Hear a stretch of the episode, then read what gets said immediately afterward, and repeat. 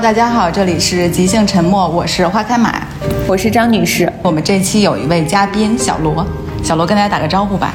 哎，大家好。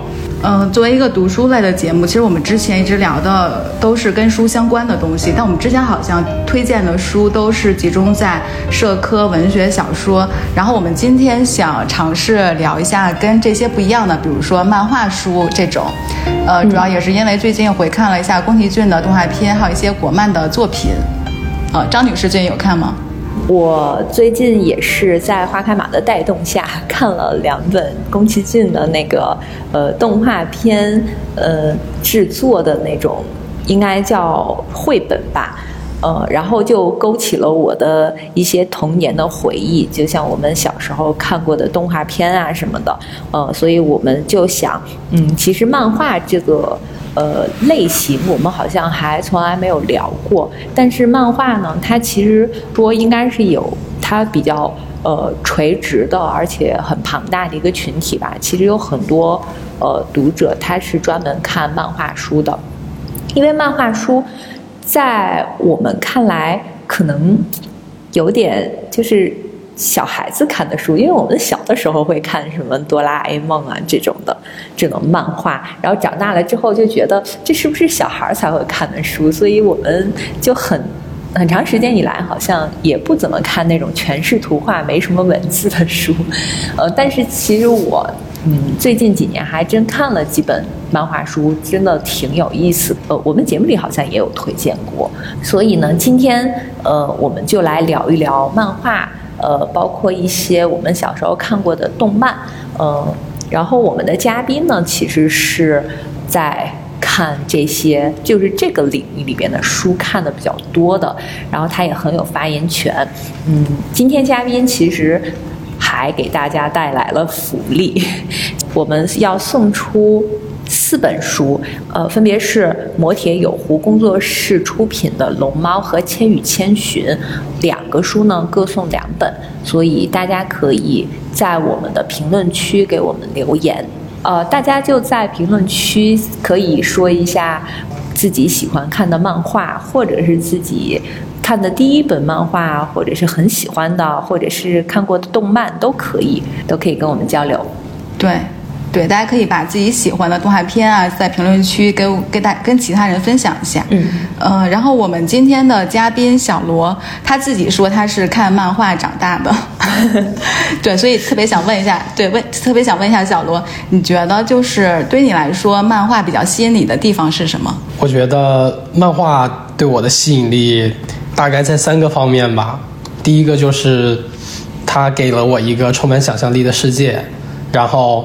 呃，这个世界里面的故事情节也很精彩，然后还有特别让人触动的那些情感。虽然虽然这些其实电影啊、小说啊这些也同也有同样的魅力，然后我也很着迷，但是相比这些形式来讲，漫画就不那么严肃，相比来说更年轻化，看起来更轻松一点。对，而且对我来说，对我们这一代人可能。呃，也是动漫陪伴着长大的，所以对他，呃，更有那个特殊的感情。哦，那你是从多大年纪开始看漫画的？比如你看的第一部漫画是啥，就让你一下子就掉进了漫画的坑里？大概小刚上小学的时候，其实最早是从动画片开始的，那个时候也差不多是上小学或者上小学之前一点吧。嗯，然后就是日本的动画剧啊。什么数码宝贝、哆啦 A 梦啊这些，嗯，然后上小学的时候就开始看一些呃热血少年漫，对，比如像什么火影忍者啊这些，然后因为那个动画上剧情要比漫画落后很多，他们都是漫画改编过来的嘛，嗯，所以为了看最新的剧情就开始追漫画了。哦，是这样。然后就是从这个时候就从动画转到了漫画了。所以其实，呃，动画和漫画他们的关系是非常紧密的，对吧？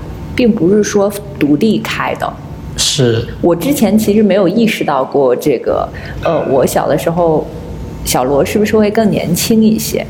因为我小的时候，我记得还看《聪明的一休》，就这种。哦，我也看过，我也看过。嗯，然后那个呃，会看。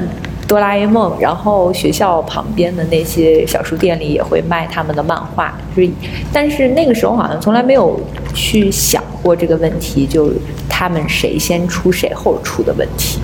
对。我哎，我觉得像哆啦 A 梦，还有像一休哥，都是八零后小的时候看的。但我确实，我看的第一本漫画书确实是哆啦 A 梦，因为那时候，嗯，应该是先，我确实是先看的动画片，然后后来有漫画，然后我爸给我买的，然后开始看。我觉得好像我们看日本的更多一些，是不是？对，小的时候看的动画片好像确实是日本的更多一些。就刚刚我们说的哆啦 A 梦啊，什么火影忍者，呃，聪明的一休，对，呃，还有灌篮高手是不是也是？对对是。哎，你们也看这个吗？我以为只有男生看这个。不是啊，还有还有我到现在都很喜欢的名侦探柯南。哦，是。但这些都是小的时候看的，嗯，我我大了一点的时候，我看宫崎骏的动那个动画片，其实是长大一点好看的，比如像龙猫、像千与千寻，对，像哈尔的移动城堡这些。我觉得可能是因为它引进的问题吧，或者是说我们接触互联网之后。可以看到的会更多一些。我我记得我看的都很晚了，可能是什么高中才看过。小罗呢？你最早看《龙猫》是在什么时候？也差不多是中学的时候，因为我感觉可能小时候可能电视台有播过，但那个时候可能都呃感受不到，觉得它好看，或者根本看不进去，可能那个时候太小了。啊，是吗？我我很喜欢看，就是觉得它里边的形象非常的。可爱，对我觉得宫崎骏的动画片看起来都很温暖，就是而且它的景色都很美。你看，像《千与千寻》还有《龙猫》，它的故事其实发生在乡下，然后就会有很多的树，然后呃，尤其是《龙猫》里面的一棵香樟树嘛，哎，是香樟树吧？感觉就是特别的，就是特别，嗯，特别伟岸，然后又特别可爱。龙猫这个也是呃我很喜欢的一个动画片，因为宫崎骏的动画片呃我看过一些，但是到现在我们回忆起来的呃已经不太多了，呃就以前看过的时间过太久了，嗯，可能比较有名的就是他在国内比较有名的什么千与千寻啊、龙猫啊，这个龙猫是我印象比较深的，因为嗯就是它整个的那个乡下的风景特别美。我我很喜欢看那种就是风光特别好的那种动画片儿，就是他们日本的那个那种乡下的风景，就是大片的呃那种农田，然后有呃村庄里边的小房子、小屋子，然后他们是睡在地板上的嘛，就是那种跟我们还不太一样的那种，比如说门打开，外面可以坐在他们就像有一个那种阳台一样。嗯，包括像我们看那个日本的电影《海街日记》，对，海街日记，对对对对，海街日记，对，像海街日记他们住的那个房子一样的，就很多日本的那种很日式的房子，他们会坐在那个呃，就是他们的那个阳台上，呃，然后外边是非常好看的风景，呃，我在。前几年还看过一个漫画，其实有推荐给过大家，叫《散步去》。这个漫画就是我看完之后才发现，哇，原来成人有很多漫画还挺好看的。它里边也是讲一个日本家庭，就他搬到了一个地方，然后两夫妻两个人有个房子，他就会在周围的街区一直漫无目的的散步，哦，看到了非常多的风景，也也会去观鸟啊，然后呃也会去树爬到树上帮。小朋友摘人家那个弄弄上去的风筝啊之类的，就是也会在深夜里，比如说看到有一个学校游泳池，他就跳进去游泳，你就感觉这个呃时光非常的好像静止了一样。所以我其实对这个对龙猫的呃剧情，因为它很简单嘛，呃就是。两个小女孩，她们的妈妈生病了，然后爸爸是一个大学的教授，会把他们带到了乡下，然后住在一个旧房子里。然后他们因为非常思念他们的妈妈，呃，所以就出现了一个像龙猫。我觉得那个龙猫其实是一个化身吧，就是呃，嗯，叫什么？我想不出一个很好的词，因为后来他们的妈妈不是生病好了嘛，就是好了之后，那个龙猫就没有再出现过，他妈妈就回家了。哦，所以其实故事剧情其实很简单，我会对它的那个风景印象特别深刻。好像在那个电影里面，龙猫像一个就是山林的保护者的那么就守护者的那样一个角色。嗯，对我看在宫崎骏就是他在那个龙猫的那个本电影设定集前面有一段话，他就是说，呃，他当时做这个电影其实是想把一些美的东西留下来，所以就是里面会有很，嗯，因为是在乡村嘛，所以确实会有很。漂亮的风景，而且确实是很，你看，就是他的邻居啊，感觉彼此之间的情感也还挺真挚的那种。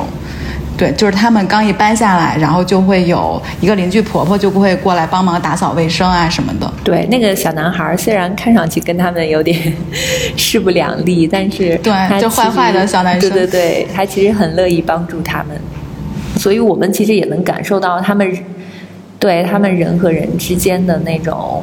友好的感情，就整体来说非常温馨的。我其实还挺喜欢那个小梅那个小女孩的，我觉得那小女孩画的，她嘴巴画的大大的，但是特别特别可爱。就是她第一次闯到那个龙猫的那，就香樟树下那个大龙猫那个家。这电影里面不是有三只龙猫吗？大龙猫、中龙猫、小龙猫。然后她最早是发现小龙猫。呃，然后跟着小龙猫，然后走走走，走到了，后来遇到了中龙猫，然后中龙那两个只龙猫还捉弄了一下小梅，就他们可能是害怕它，然后就藏起来，然后它又被小梅找到了，然后最后他就找到了那个大龙猫，然后他，嗯，他在大，就是他见到大龙猫的时候，其实一点都没有害怕，然后他还在大大龙猫的肚皮上睡着了，我当时觉得那个画面还挺，就是挺温馨，挺美的。所以我当时就在想，是不是只有小孩子的眼睛才能看到，呃，一些我们以为的，就是嗯，可能不会太轻易在大人的世界里出现的那些东西。而且你看，他们当时住那个房子，那个小男孩就管他叫鬼屋嘛。但是他爸爸就说，他说他爸他爸爸就说说爸爸小时候的梦想就是住在鬼屋里。我觉得这一家人都挺可爱的。嗯嗯，那我们刚刚说了这么多。动画，呃，小罗，你是呃从什么时候开始就是专心致志的热爱漫画的？小罗比较喜欢的宫崎骏的动画是哪个？因为刚才好像一直都我跟张女士在说龙猫。哦，我我我也蛮喜欢龙猫，但是我如果最喜欢的话，应该是天空之城。哦，是他九几？哎，这个电影是九几年还是八六年？哦，对，八六年的，好好早。是他。应该好多人都看过，而且他的那个主题曲很有名，好像所有学吉他的人都会先上来弹那个《天空之城》。哦，他就是讲一个少年拯救世界的冒险之旅，然后就是什么天空中的古代神秘岛屿蕴藏蕴藏着巨大的财富和力量，然后有一个绅士跟那个神秘神秘岛屿有紧密关系的公主。然后遇到了少年，然后少年就救公主，然后一起寻找寻找岛屿，然后最后两个人一起阻止了这些军队利用天空之城的邪恶计划，就是就是讲的这些什么勇气啊、梦想啊、亲情啊，然后甚至友情、爱情啊、探险啊这些，然后还有一些对人类和自然的反思，对，嗯，所以所以当时看的时候就很喜欢，中少就是。少年时候的自己看这些就很喜欢，对，会比看龙猫更喜欢一些。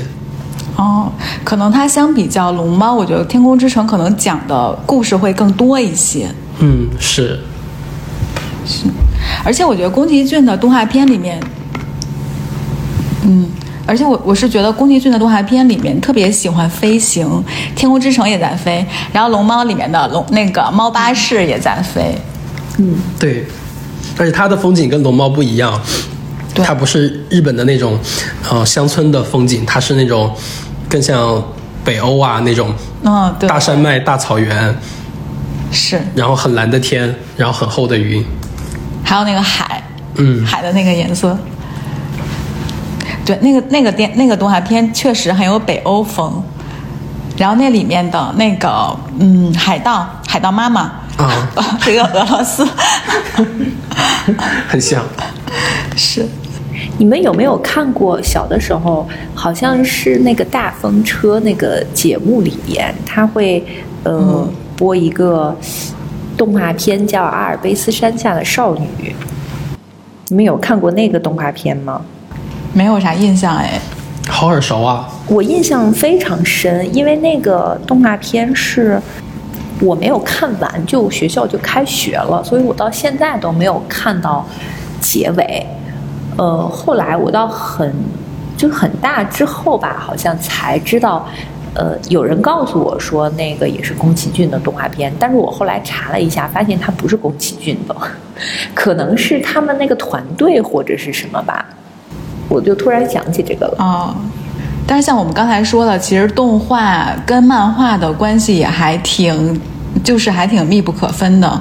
但是漫画的话，我确实我是大了之后才看了一些漫画。我小的时候确实不像小罗一样，小罗是从小学开始看漫画。我确实小的时候好像没怎么看过漫画。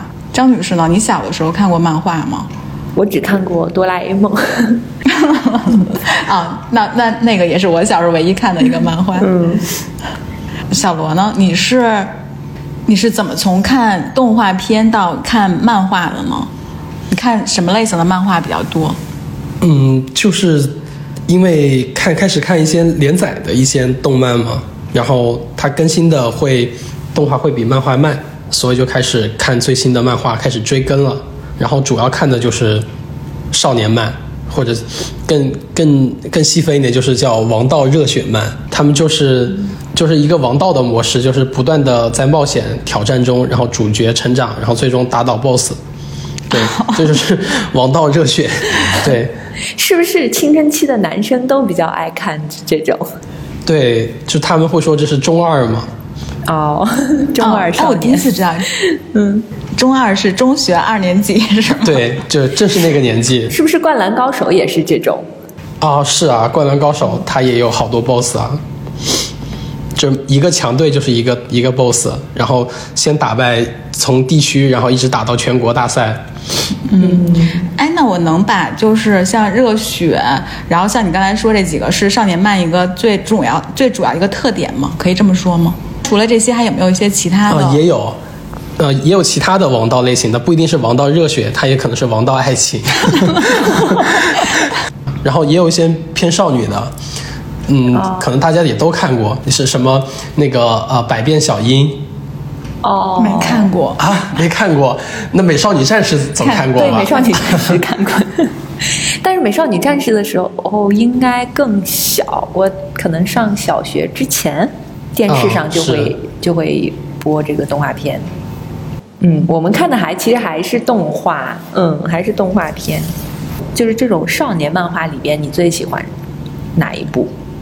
呃，最喜欢的，对最喜欢的应该是《火影忍者哦，哦，这个也很有名。对，《火影忍者》确实，我身边好多朋友都会特别喜欢这个。嗯，》，是，主要是因为在当时就是大家一帮一帮同学一起看这个，对我们当时就已经疯狂到什么程度，就大家会上那个电脑课，因为在学校那个时候也不让玩手机，对，只有上电脑课的时候能够去上网，然后我们就会在。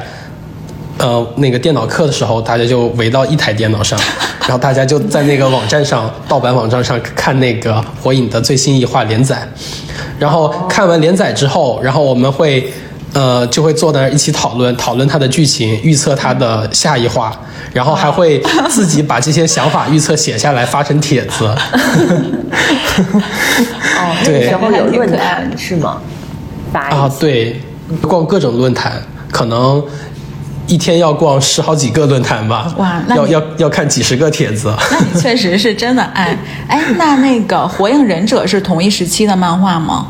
哦，差不多，它有有著名的三大民工漫，就是都是少年漫，什么《火影忍者》《海贼王》还有《死神》，就是这三个是可能是最有名的少年漫。《海贼王》是那个销量最高的日漫，对，好像也是全世界漫画销量呃排名前几的，它大概有近五亿册吧，单行本。嗯，对，特别夸张，而且它已经连载二十多年了，现在还在连载呢。哇哦，啊！海贼王现在还没还没有完结是吗？对，没有完结，就是火影忍者是前几年就完结了。对，他在完结的最后一话上还画了一个海贼王的 logo。哎，那所以少年漫其实最主要特点，要如果听刚才小罗这样讲的话，就是热血，然后会有一些爱情，然后还有一些友情对友情、理想这些，都都是很纯粹的东西。嗯，对，其实发展到后面，它可能就会，呃，加入更多复杂的或者是更有深度的一些主题。哦对，因为比比如比如像我们这一代，可能就是从小学、初中、高中，然后一直到大学都一直在。呃，跟着他连载，然后跟着他长大。他到那个时候，如果他还是一些很单纯的主题，可能就已经满足不了我们当时那个年龄段的需求了。所以他慢慢就变成了可能更像青年漫画，或者是呃更接近成人的一些主题。对，哦对他会去探讨战争。哦对，探讨一些社会矛盾，会进入一些更深的主题。那其实就是看少年漫的中学生、小学生，然后慢慢到大学生的时候，然后少年漫就变成了青年漫，是吧？哦然后它主题的就是也会随之有拓展啊什么的，是，是这种感觉。对，其实就是，呃，有点像我跟漫画一起长大，他陪我长大，然后，然后他也受我影响，他也在长大。哎，那你长大了之后，除了还追你小的时候追的这些《海贼王》这些，你有没有看？你肯定也会看其他的漫画吧？对，就后面就看的比较杂一点了，然后，呃，可能会看的更多的是，呃，更更成人一点的，或者是题材更更冷门、更小众一点的。哎，我一直都有点好奇，就是比如说青年漫画，然后它的题材都会有哪几种呢？比如说我们看小说可能会有，呃，就各种各种类型的小说或者各种国别的小说都有。漫画的话也会有这些这些区分吗？呃，也有，对，一般就是，比如说按那个年龄段、年龄层来分，嗯，比如儿童、少，然后少男少女，嗯，然后可能再拓展一点就是青年，但青年我感觉跟少年其实没有太明显的边界，然后可能再就是成人，他会加入更多一点的，就是呃限限制级的一些内容，比如色情、暴力，他也会有一些有一些更更，我觉得青少年无法无法理解，或者是他不太应该接触的一些主题。哎，那这样的话，漫画一般会分为哪几个类型啊？好多分法呢。对我感觉它有点类似于呃网文啊，比如你就看完结跟连载，可能就是一种分法。对，哦然后比如按那个题材、故事题材，然后有有冒险啊，然后有日常啊，嗯对，日本就有很多日常的那些漫画，然后有恋爱啊，对，然后有动作、玄幻这些，像日剧、韩剧，好多它就是从漫画改编的，比如那个《恶作剧之吻》，对，它其实是漫画改编的。对，浪漫满屋》它也是漫画改编的。啊，《浪漫满屋》是漫画改编的。对，这是一个冷知识。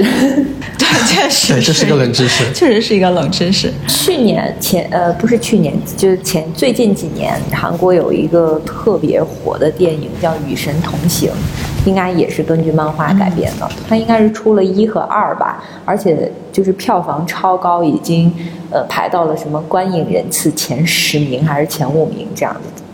其实有很多其他的内容形态，就是它可能是以漫画为基础的，比如呃最常见的动画，然后可能再会变成动画电影，一开始是剧集，然后变成动画电影，然后后面可能甚至会拍同人剧、同人电影，然后有一些还会被改编成小说，有一些还会被呃买下版权去改编成游戏去发行。哦，对对，确实。很多这种，一般都是，但是很少有反过来的，比如说动画再改编成漫画，这个比较少。但是有一些游戏，它会它做火了之后，会出一些它的衍生的漫画，然后再相应的再去出动画。哦，确实，我前一阵儿其实看了一个漫画，就我之前还跟张女士，呃，就是讲过，就是那个许仙哲那个镖人。嗯我确实长大之后没咋看过漫画，但我看镖人的时候，我竟然觉得还挺好看的。他，我觉得他应该算是一成人漫画吧，是吧？它是一个武侠世界，它有点像武侠的那种。因为我看的是书，所以他现在出到了第十一本，但是还没有还没有讲完。但是我会觉得，我我都不太知道作接下来作者要怎么画了。他那个画风对于我来说，我觉得我还挺喜欢，因为他有点像水墨的那种画风，对吧？他的主人公叫刀马，就是刀马，他是一个我我觉得他是一个有点像武侠的那样一个漫画。因为小的时候我们都会看那个像看金庸、看了古龙嘛，所以我看镖人就会觉得还。我自己会觉得挺好看的，然后它里面我还挺喜欢它对于人物的设定的，对我还特别喜欢它里面有一个那呃女主角，应该算是女主角吧，叫阿玉雅。然后那个有一个纪录片，就是但是还有书籍的第二季第二。第二集，然后他就是讲漫画片的时候，就有一段是采访了许仙哲，然后许仙哲说，他说他一开始的时候，其实按照他的故事走向，他会是想让阿玉雅跟着刀马一起去长安，但是后来的话，其实是故事他有了自己的一个生命力之后，他他会按照自己的那个方向来走，然后在故事在那个故事里面，阿玉雅其实因为他的他爸爸。是被其他的部族，就是部落给，算是其他的，就给被杀掉了。所以他他后来选择复仇，就是他要留在沙漠里。然后他他说我要选我要走自己的路。我当时看到，因为这是第第三本结束，当时看到这儿的时候还挺感动的。就是嗯，就是里面每个人他的性格其实都很鲜明，然后每个人都在走自己的路，然后就。我当时看到这，我稍微有一点点理解到了，是不是这里面就会有一点漫画的那种热血跟理想，就很纯粹的那些东西。对，所以我就想说，当我这么多年没有看过漫画之后，然后我现在再看漫画，当然我看的不是少年漫啊，是成人漫画，我我会觉得还是另外一种阅读体验，就是还，嗯，跟我看小说确实不太一样，会让我觉得会有点心潮澎湃的那种感觉，对。但是我不知道像小罗这种一直看漫画的，你比较喜欢的成人漫画是啥？呃，比较喜欢的，像像日本的，像手冢治虫的，在看佛陀，然后最近也在看火鸟，然后以及呃最近完结的完结不久的进击的巨人这些。哦，对，哎，进击的巨人，进击巨人好像挺火，我身边好多人都在看这个耶。它是一个什么样的故事啊？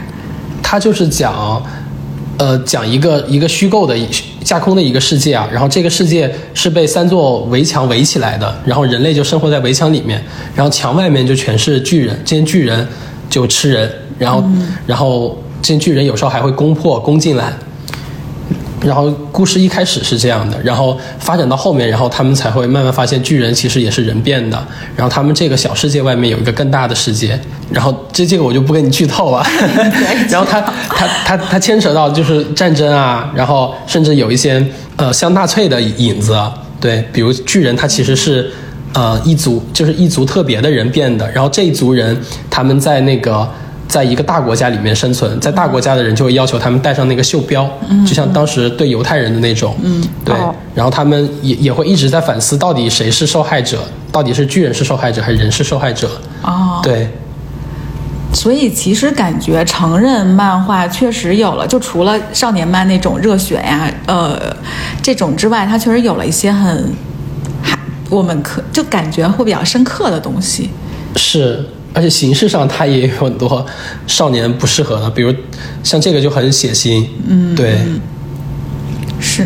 哎，《进击的巨人》是它是完结了是吗？它一共出了多少本啊？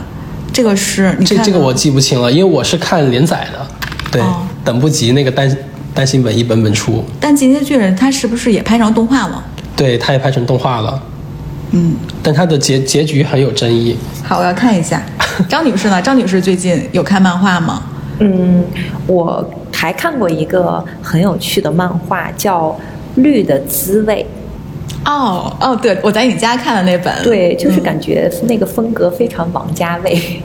呃，就是一 对非常非常简单，那个就是一对男女，这个。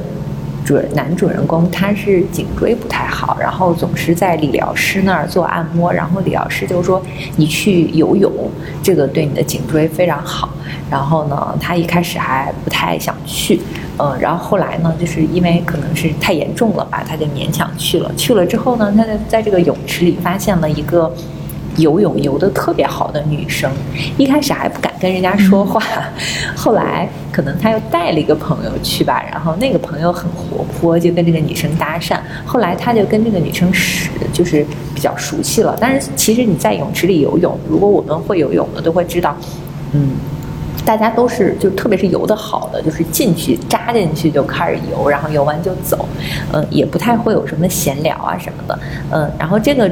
男主人公就会，嗯，默默的，好像把这个女主人公当做榜样一样，就跟着她一直在坚持的练习。因为那个女生游得很好，中间他们也有一些对话了。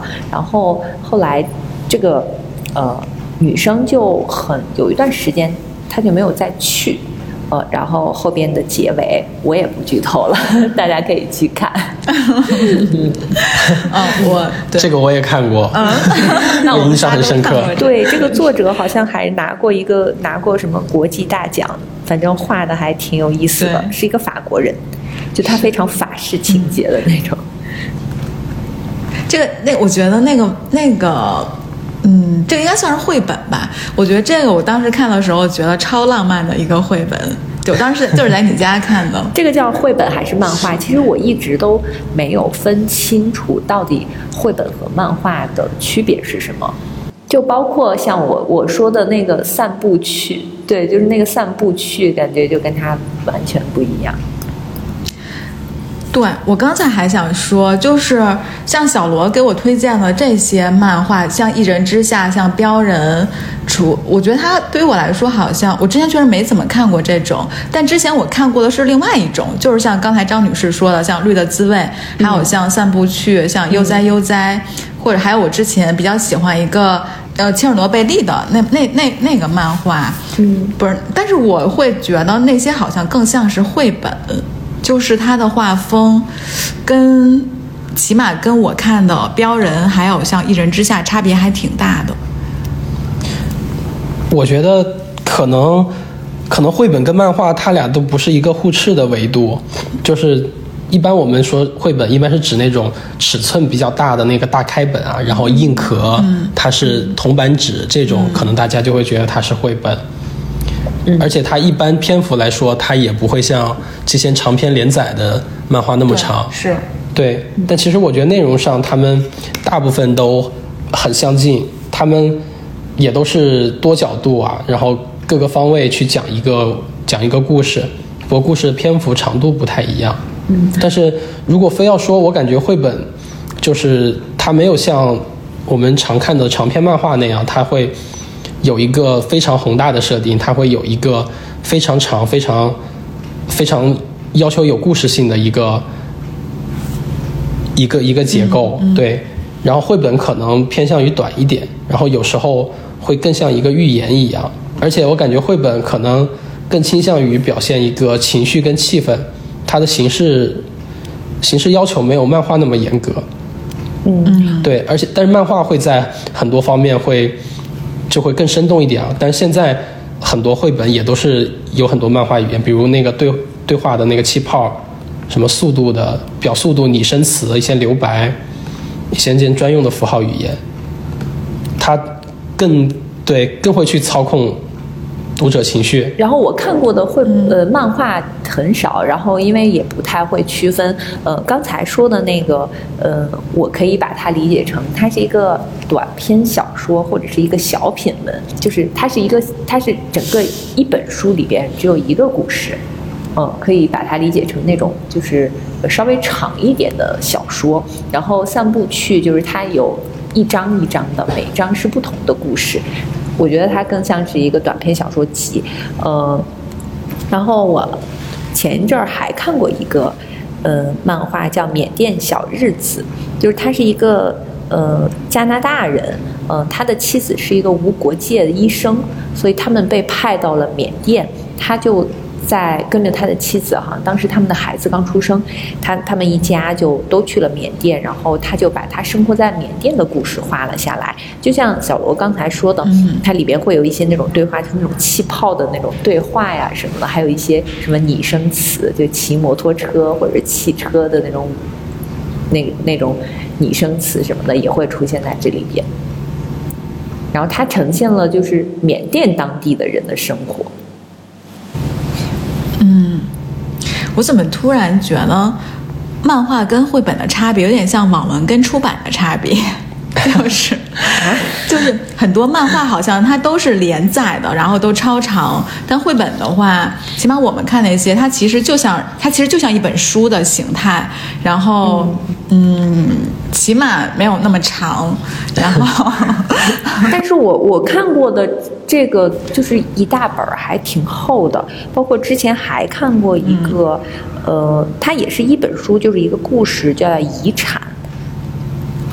就是也也是有一点点那种历史的那种漫画吧，它其实是叫漫画，因为它拿过什么漫画的大奖，包括像刚才那个嗯《绿的滋味》，作者也是拿过漫画的大奖。嗯，因为我我觉得我们很多的听友可能也是跟我一样吧，就是不是专门看某一个类型，像小博这种的，就是我们应该是也会看呃其他很多类型的书，然后也会偶尔看这种就是图画比较多的书，所以一般不太会刻意去区分，只是会选择自己喜欢的或者感兴趣的。我觉得是没有严格区分啊，只是吧好像不太好能区分出来。在在装帧上，它是大开本硬壳，然后可能篇幅上，绘本更像那个短篇小说或者是杂文杂集，对，然后呃，漫画的话，连载的大型漫画，可能就是更像长篇小说，更像那个金庸他们那种连载的小说，是更像那种感觉。就是篇幅很长，对就是它整个主题会更宏大一些，然后它涉及到的人物也会很多。是是，但是你看金敏的那个 OPUS OPS，OPS 它就两本啊，是吧？它也很短。哦、是是，对，哎，但是我还比较好奇，像漫画跟动画，像我们之我们之前刚才讲过的嘛，就是像漫画跟动画，或者是漫画跟其他的影视剧啊，跟电影电视剧之间，他们他们这几种内容形态到底会怎么转换呢？好像就是一般都是由漫画会往这边往。其他，比如就往动画上转，或者是漫画往电影、电视剧，但是漫画跟小说之间有什么可以哎，你们知道你们知道有一些漫画是根据小说画的吗？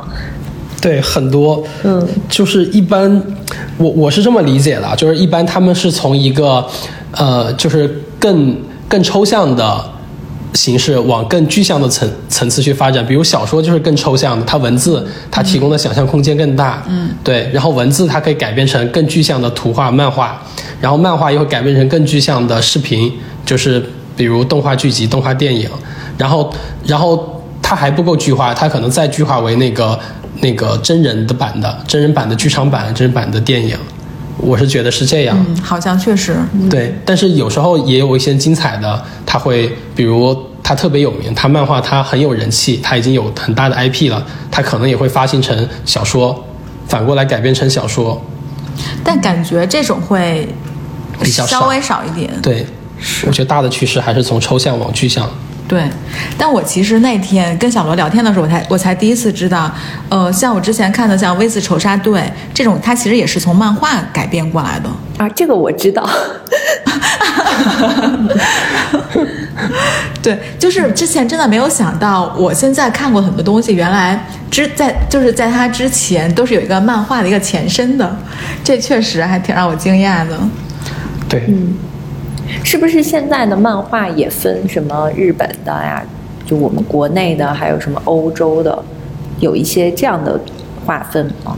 是各个各个地方的漫画都有不同的特点，然后可能比较有名的就是呃日本，日本为代表的亚洲的，嗯，对，但日本可能在亚洲里面还不太一样，它就是日本就是漫画工业最发达，嗯，然后它也是可能是影响力最大的，比如它有很多那个热血少年少年漫，然后它也会有很多呃其他题材的，比如比如色情漫画，这也是日本漫画之前很为那个其他比如欧美啊所诟病的一个，它会输出很多色情漫画，然后它也会有很多比较有名的那个成人的，比如那个手冢治虫，嗯，对。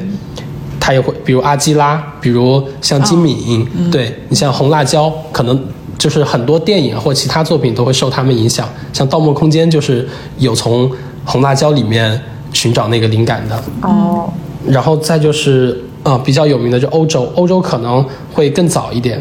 最早的漫画应该，呃有一种说法就是最早的漫画是英国的一个讽刺漫画，对，就是漫画其实刚出来的时候其实就是给成人看的。然后欧洲现在也有这个特点，它的漫画就会包含比较多的讽刺啊，然后是映射现实的，比如那个很有名的《丁丁历险记》，嗯，对哦，它就是丁丁在哪个地方，在苏联，最早是在苏联，然后呃后面又是在在那个在北美，然后在中国，然后也有在西藏这些。哎，我突然想起来，《父与子》，《父与子》的话，其实也是欧洲的一个讽刺漫画。对，是他们就是比较跟现实比较结合。啊，《微字仇杀队》刚刚说的英国的，哦，《微子对仇杀队》哦，对，是而且一般它也会牵扯到政治。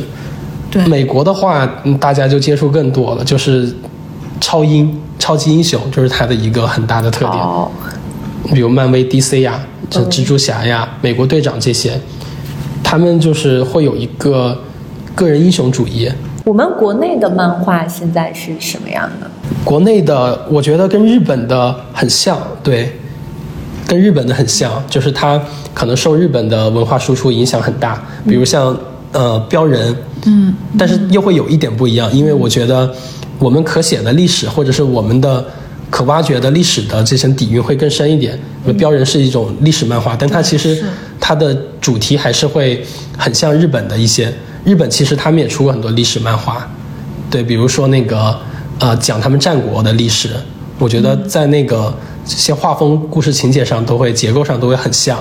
对，比如《一人之下》，它就是一些虚构的玄幻，它虽然有中国道道教、佛教，然后包括他对世界文化的一些了解，但也也会很像日本的一些这样的漫画。哎，那这几年国漫，因为前几年的时候会有一些国产的动画片出来，像《雄狮少年》，还有像前两年的那个《大鱼海棠》，大家就会说国产动画好像有希望了。那国产漫画呢？国产漫画这几年，你自己的经验会觉得它有什么变化吗？我觉得也在崛起，就不只是我们自己看觉得呃水平已经很不错了，比如像标人，就甚至他出出出产就是出海到国外，比如说标人他被认可就是一个重要的标志，就是他出到出到日本，嗯，对，就是在师傅那儿也得到了认可，对，就很惊艳。哦，对，当时是说标人在日本被评评价还挺高的，是吧？哦，对，反正得到了好一些荣誉。哎，那最近国产的漫画，就除了我知道的《标人》《一人之下》，还有什么就是还比较好的、有代表性的作品吗？呃，这个可能呼声比较就比较多了，对，什么全职高手啊，全哦，《全职高手》这不是一个一个网文吗？呃，对，但它也有漫画，对，他也有漫画。哦，这个我都记不起，他到底是先有漫画还是先有网文了？可能是先有网文吧。嗯，然后像刚才说的《标人》跟《一人之下》，他们都是原著漫画，就是没有没有说是从小说改编的。一人之下，我比较喜欢他那个故事设定，他就是说，在我们现在就我们自己的身边，可能会有一些艺人，艺的话其实是奇异的那个艺，就是他们可能会有一些看起来类似于一些我们常人所不具备的能力，异能，对异能，然后他们这些人，但你平时看他好像看不太出来，但他们有自己的一个艺人的一个世界，然后在这个世界里面，他们会有他们自己之间的一些恩怨情仇啊什么的，就是我觉得，但是我还没有，确实还没有看完，没有没有看太多，所以我只能讲这么点儿。我觉得精彩的是它跟现实世界的交汇。嗯，对，它就是它里面举个例子说，项羽跟刘邦为什么最后是刘邦赢了？他说项羽力能刚鼎，他就是一个艺人的代表，然后刘邦你看就是一个小混混，他也没有什么特殊的能力，他就是普普罗大众凡人的代表，但最后还是凡人主宰了那个艺人。对，因为艺人永远是少数，而且他因为他的危险性，他他会更加的被控制。嗯，对所以他们相当于是还是一个少数群体的一个感觉，是吧？对，因为像《一人之下》那个主角，呃，楚岚张楚岚，她之前就是说，嗯，她他其实很怕他跟别人不一样，所以他会经常隐藏自己。哦，是它里面的角色也挺有意思的。是，嗯、那我们要不然推荐一下我们最近正在看的、非常喜欢的漫画，先从小罗开始。最近看的，我可以给大家推荐一个《压剑修造》，对他画的就是呃偏暗黑，然后跟成长有关的《恶之华》，然后呃漂流网咖哦，所以这是一个作者的名字是吗？啊，对，这是一个作者。然后刚才说的两个是那个漫画的名字，哦，然后就再看的是呃手冢治虫佛陀，对，这是最近还没看完的，快看完了。铁臂阿童木的爸爸。铁臂阿童木的爸爸。对对对，因为在之前在一个在一个电视剧里就就提到过，说那个铁臂阿童木的爸爸，然后那个另外一个人问说他不是一个什么漫画人物嘛？他其实说的就是手冢治虫。是，花开满最近有看什么？我其实确实看的比较少，但我确实还挺喜欢标人的。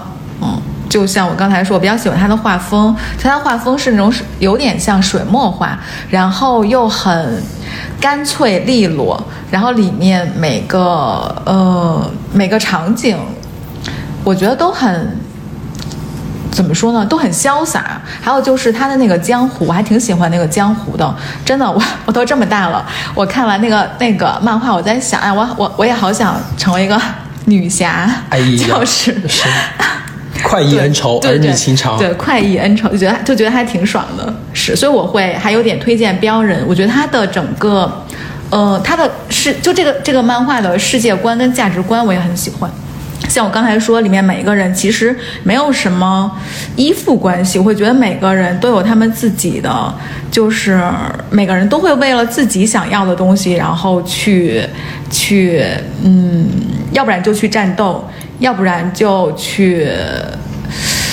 怎么说呢？就是我会很喜欢那个状态，所以我会比较推荐标人。希望作者不要烂尾。我最近看的一个，就是最近最近吧，呃，看的一个是叫《漫画之王》，它也是不是那种连载的那种，就是一本一本书里面写了一个、嗯呃嗯漫画，就画漫画的人的一生。呃，它的作者是一个新加坡人，叫刘敬贤。这本书其实是呃二零一九年陆书出版的，嗯就是来过我们呃节目的陆书。哦，周老师那边，对对对，周老师的陆书。嗯嗯然后，呃，这本书其实，呃，它的主人公就是一个没有，最终他也没有出名，也没有成名，但是他一直在画漫画的一个，就是一个小人物。他通过这个小人物，嗯的这本书反映了整个新加坡的一个历史，所以呃，我觉得就是他从呃这个小人物可能就很年轻的时候，就很小的时候开始，一直到最后，他都没有最终成功。而且我一直以为这个他叫陈福才正传嘛，就是我一直以为这个。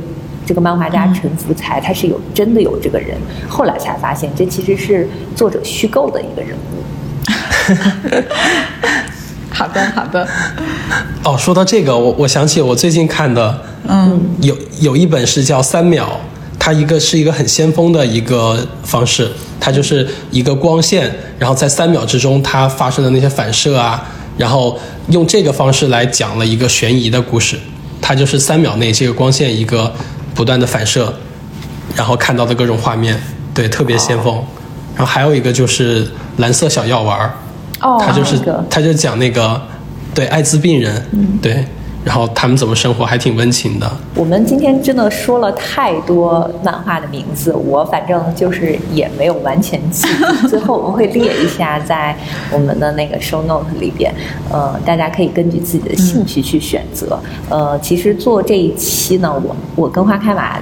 就是小光佑，他是唯一我们三个里边懂漫画的，但是他又没有来。然后我跟花开马呢，平时看的非常少，所以在这一期里边呢，我们基本上就是一个提问状态。呃，然后如果有很有喜欢漫画这个类型的呃朋友们呢，可以来跟我们交流，跟给我们科普。呃，我觉得可能有很多听友都跟我们差不多吧，平时不会刻意去专门看漫画，但是如果有很好的漫画，应该也不会拒绝。嗯，那我们今天就先到这里，记得在评论区给我们留言，也感谢小罗来给我们科普这么多漫画知识。嗯，希望等我们在看的更多了之后，再跟大家更深入的交流。那我们今天就到这里，拜拜。好，拜拜。拜拜。